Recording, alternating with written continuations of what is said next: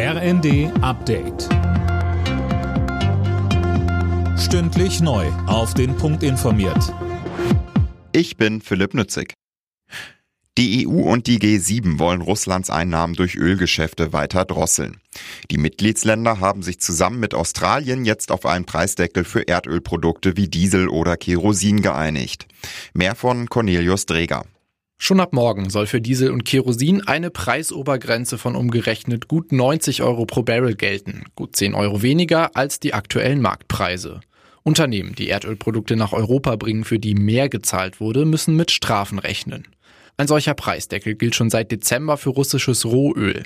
Nach Angaben von EU-Kommissionspräsidentin von der Leyen gehen Russland seitdem knapp 150 Millionen Euro pro Tag an Einnahmen verloren.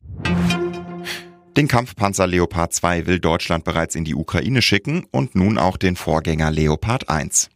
Die Bundesregierung hat der Rüstungsindustrie jetzt eine entsprechende Exportgenehmigung erteilt, bestätigte Regierungssprecher Hebestreit.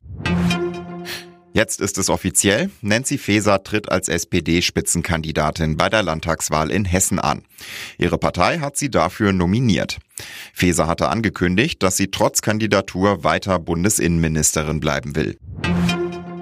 Washington spricht von Spionage, Peking streitet das ab. Im Nordwesten der USA ist ein verdächtiger Ballon gesichtet worden. Das Pentagon geht davon aus, dass China damit Atomwaffenstützpunkte auskundschaften wollte. Tom Husse, die Chinesen bewerten den Vorfall etwas anders. Ja, richtig. Da hieß es, der Ballon sei zu Forschungszwecken unterwegs gewesen, durch Wind vom eigentlichen Kurs abgekommen und unabsichtlich im amerikanischen Luftraum gelandet. Die USA glauben das offenbar nicht. US-Außenminister Blinken hat eine geplante Reise nach China abgesagt. Einen neuen Termin soll es geben, sobald die Bedingungen stimmen, heißt es aus Washington. Der FC Augsburg hat sich im Freitagsspiel der Fußball-Bundesliga mit 1 zu 0 gegen Bayer Leverkusen durchgesetzt. Damit steht der FCA auf Platz 13 der Tabelle. Alle Nachrichten auf rnd.de